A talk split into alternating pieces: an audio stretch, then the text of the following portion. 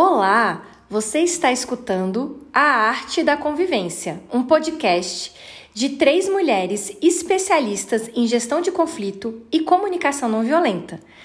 Bom, e nessa nossa nova temporada a gente tem muita novidade para dividir com vocês. Para começar, é, a arte da convivência vai ter um formato agora para avaliar questões práticas. Na verdade, a nossa proposta é comentar é, algumas situações que vocês trouxerem ou algumas situações que sejam conhecidas do grande público, né? Então, histórias ou grandes figuras que a gente percebe que atuaram de uma maneira a gerir conflitos. Então, se vocês quiserem dividir conosco, conosco histórias, podem ficar à vontade através do Maat Mediadores, que é o nosso Instagram. E se vocês mandarem lá, a gente pode comentar aqui, ser, claro, né? Preservando a intimidade de vocês. Bom, uma outra novidade dessa nossa nova temporada é que essa temporada também vai ter, vai contar com alguns convidados. Olha que delícia, né? Olha que interessante. E os convidados de hoje são duas convidadas muito especiais. Que são? Carla Lacombe e Jordana Felício com vocês. Ninguém adivinharia Na primeira, logo no primeiro episódio, a gente tinha, tinha que estar aqui as três juntas, né? Mas vai ter convidado. Sim, mas não vai ser sempre assim essa enganação, não. A gente pretende. Não vai ser enganação, não, vai ser real. A gente pretende também convidar pessoas para falarem desse assunto, porque eu acho que agrega bastante, né? Então vou passar a palavra para nossa primeira convidada, doutora Carla. Hum, doutora, super formal. Mas, pessoal, pegando essa ideia, né, do novo formato de a gente pegar um pouco esses casos concretos, é, eu tava conversando aqui com a Janine e com a Jordana sobre um personagem histórico que me chama muito a atenção. O nome dele é Ernest Shackleton. Ele é até um Sir. Recebeu o título da rainha da Inglaterra. Olha só. E o que, que a- conta a história dele? Ele foi um explorador do período em que estavam tentando se chegar e conquistar os polos. Então, no início do século XX, a gente teve um grupo de cientistas que iam para os polos. Hoje isso pode parecer absurdo para a gente em épocas de drone, de satélite, mas no início do século XX não era, as pessoas elas não conheciam. E Shackleton, ele tinha uma ideia que eu acho ela muito bonita, que ele falava assim: a Terra é a nossa casa, o planeta Terra. E da mesma maneira que seria absurdo pensar que eu moro numa casa em que há um cômodo que eu nunca tenha ido, é um absurdo eu viver num planeta em que tenha um cômodo, uma região em que a humanidade, o ser humano não tenha ainda pisado. É verdade. né? Interessante, né? Não, super bacana, né?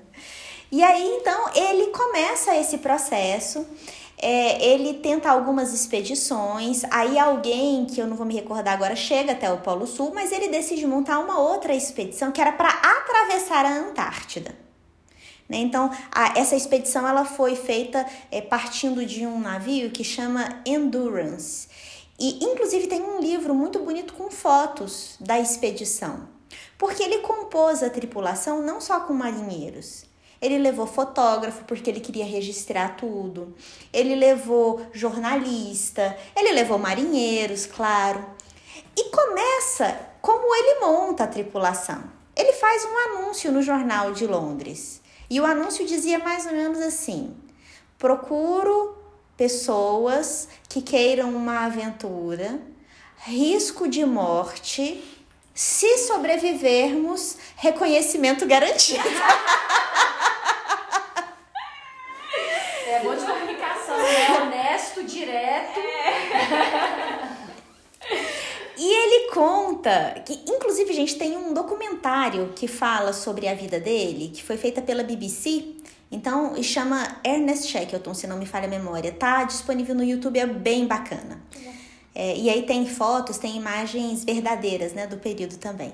Aí ele fala que nesse momento ele recebeu tantas cartas que o primeiro a primeira providência que ele tinha que tomar agora era separar os doidos de quem não era doido.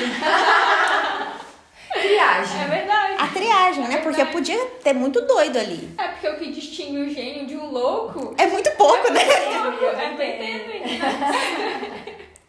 Outra coisa que que ele também exigia como uma, uma característica da tripulação é que a pessoa ela soubesse cantar ou tocar algum instrumento. Nossa, que inovador. E isso vai fazer sentido daqui a pouco, né? Aí o fato, gente, é que ele consegue reunir os 20, eles vão até a Patagônia, na Argentina, saem com Endurance, e quando eles estão chegando na Antártida, tem uma mudança da temperatura e o mar congela. E quando o mar congela, o barco fica parado.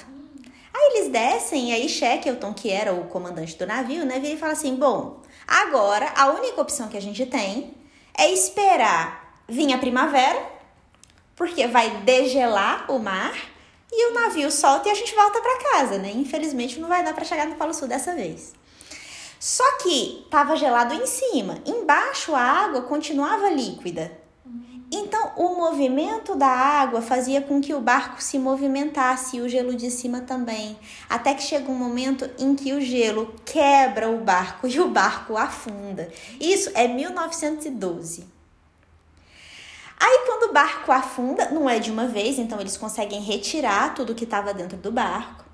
E Shackleton então olha para a tripulação e fala: "Bom, pessoal, agora a gente só tem uma opção, voltar para casa". E aí ele decide então caminhar. Ele não vai atravessar a Antártida como era a proposta inicial, mas eles vão caminhar uma longa distância até chegar num ponto em que existia o menor trecho de mar para chegar a uma ilha que são as Ilhas Baleares, onde existia uma estação de caça de baleia. O nome da ilha vem disso, inclusive, né? Que aí seria o local mais fácil, entre aspas, para eles chegarem. O detalhe é que eles só tinham aqueles botezinhos salva-vidas também, né? Amarelos. E o que, que foi interessante? Aí vem a inteligência da capacidade de gerir os conflitos. Para que, que era importante as pessoas saberem cantar ou tocar um instrumento? Porque ele criou uma rotina para a tripulação. Então a gente tem que pensar que a Antártida no inverno é escuro sempre, quase. Mas ele colocava todo mundo para acordar na determinada hora. Eles tinham um ritmo de exercícios físicos e todos os dias à noite eles faziam como se fosse uma festinha. Para garantir a psique, né, estável para todos. Outra atitude que ele tomou para a gestão de conflitos que foi fantástica foi aproximar dele as pessoas mais complexas os mais difíceis. Então, eles tinham pequenas tendas nas quais eles podiam dormir e Shackleton, que era o, o, o capitão, ele dividia com os mais difíceis. Por quê? Para tentar manter a ideia da unidade. Que até eu estava comentando Sim. antes com a Janine, né? Ou seja, ele não podia permitir que a dúvida surgisse dentro do grupo. E aí eles foram caminhando e quando eles chegaram lá na margem, então, que eles iriam fazer essa travessia do mar, ele também escolhe os mais difíceis para ir com ele, porque ele pensa, se eu deixo os complicados para trás, todo mundo vai se matar aqui. E assim, a situação é, é muito inspiradora para mim, porque vai falar como que ele supera, aí eles passam fome, né? Mas assim, ele consegue manejar todas essas circunstâncias e conta com uma boa dose de sorte, se a gente pode chamar assim, de milagre, como vocês quiserem. Porque essa travessia que eles fazem do mar se chama o Cabo Horn. E é uma região em que o fluxo de ventos e das correntes marítimas são tão grandes que eles não falam que tem ondas no mar, eles falam que tem vagas porque é 20 metros de altura para mais. Ah, e eles no botezinho? Daqueles, amarelinho de plástico. É. E conseguem. Eles entram dentro do bote, meio que assim, né? Reza e lá. E eles chegam. A gente já aceitou que ia morrer mesmo é. desde o início. E aí, depois de acho que três anos que dura toda essa aventura, ah, eles conseguem chegar com um navio e resgatam toda a tripulação. E ninguém Isso é morre. Só, só uma dúvida aqui na. na história. Só uma dúvida aqui na história. Como é que eles eram pra comer esse tempo todo? Eles tinham comida. Uhum. É, e aí depois eles começaram a consumir os animais, né? Então, Pescavam. é, pes- pescavam focas, é, cachorros, que eles tinham alguns cachorros que levaram também, que era para puxar os trenós, né? Então, assim, realmente, ao longo desse tempo todo, não foi, Fácil, não foi fácil. anos, 20 homens, né? Mas assim, eles conseguiram manejar. Mas o que me chama muita atenção é essa liderança, né? Que ele teve que, numa situação de conflito, se tiver um com a cabeça no lugar, Sim. Já faz toda a diferença. E, bom, achei muito interessante essa história também, gente. Assim como vocês, também fiquei impressionada. e, e como a Carla contou, né? Primeiro ele tem. Analisando o conflito como um todo, né? Primeiro, é um cara muito inteligente, porque ele já se preparou para o conflito, porque ele já sabia que tudo podia acontecer, inclusive a morte. E eu acho que a gente tem que entrar no conflito assim na nossa vida, né? Pode acontecer tudo, inclusive a morte né, no, no, principalmente no momento atual que a gente está vivendo, tudo pode acontecer é, e a gente está preparado para tudo. Então, isso já é um- a primeira coisa, né? Essa preparação. Porque muitas vezes, quando a gente fala de CNV, de é, gestão de conflitos, as pessoas acham que é só sentar e conversar. Mas não é, né? Então, assim, tem que primeiro é, ir essa inteligência para planejar, para ter essa visão externa. Então, as coisas não são de qualquer jeito.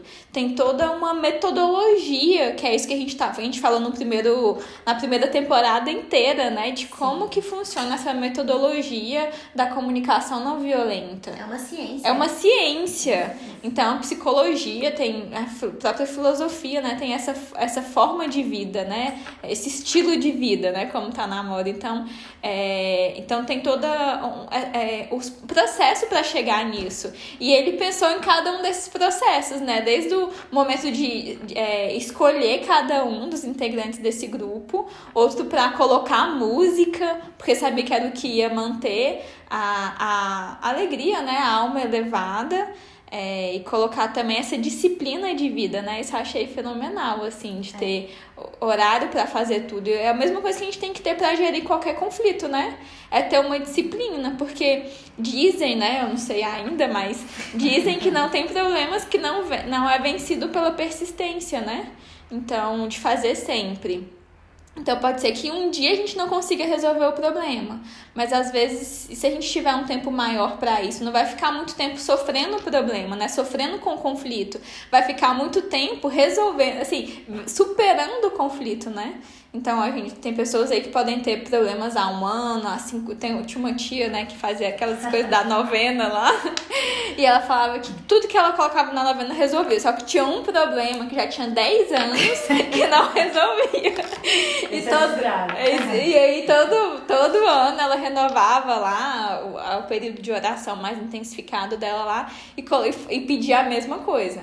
Agora imagine se durante esses 10 anos ela viesse é, não só pedindo para o problema ser resolvido, mas ela vindo estrategicamente resolvendo esse conflito. Então, às vezes, o dica de um dia como resolve todo o problema de convivência é com qualquer pessoa em um dia, pode ser que você não consiga. Mas se tiver essa estratégia, esse planejamento a longo prazo, eu acho que a gente consegue avançar um pouco, né? E sobreviver ao final, né? Sobreviver apesar do conflito. E aí, o que é mais interessante de todos os conflitos é o quanto a gente se torna mais forte depois o quanto depois a gente se torna herói, né? Como ele colocou a proposta lá no início, quem sobreviver será lembrado. Então, às vezes não um herói para os outros, né? Mas pra gente mesmo, a gente começa a ser referência pra gente mesmo, a gente começa a ver o quanto a gente é capaz, o quanto a gente consegue ser mais. Então, boa história de idealistas, né, que conseguiram se superar e conquistar muita coisa dentro e fora. Interessante. Com certeza. O que eu acho muito interessante da gente entrar nesse novo formato agora do podcast, nessa nova temporada, é a gente perceber com casos práticos ou com casos inspiradores, que foi como a gente abriu essa nossa temporada, a gente começar a notar que para ser gestor de conflitos, a gente vai ter que ter uma noção de previsão. Então, como a Carla falou logo no início, né? Ele teve uma noção de previsão. Ele analisou o contexto, ele viu o que poderia acontecer, tanto é que o convite, ele fez o convite levando em consideração que a morte poderia ter sido um resultado. E ele falou isso para as pessoas. Muito e honesto, ele né? muito honesto, fez uma previsão relacionada à estrutura, né? Eles também só sobreviveram porque tinham uma estrutura. E ele fez uma previsão muito grande a respeito da convivência. Ele sabia que ele ia conviver, convidar uma série de pessoas diferentes que não se conheciam. Então, o que, que ele fez? Ele teve previsão e estrutura. Ele estruturou na ideia: como é que eu vou lidar com isso, independente do que acontecer? Bom, as pessoas que tiverem uma dificuldade de convivência, essas vão ficar comigo, porque eu vou ter que ter a habilidade para conseguir manter todos unidos. Por quê? Porque eu sou o comandante. Então, ser gestor de conflitos é ter essa noção de estrutura e previsão. Sim. Que ótimo. Muito bom. Bom, pessoal, então esperamos que vocês tenham gostado desse nosso primeiro episódio da segunda temporada da Foi uma arte. alegria participar com vocês. Como muito convidados. o convite. Dizer que estamos à disposição, Janine, sempre que você quiser. Coisa boa, gente. Eu agradeço mais uma vez a presença de vocês. Ligados, porque logo logo a gente vai ter mais um episódio da Arte da Convivência.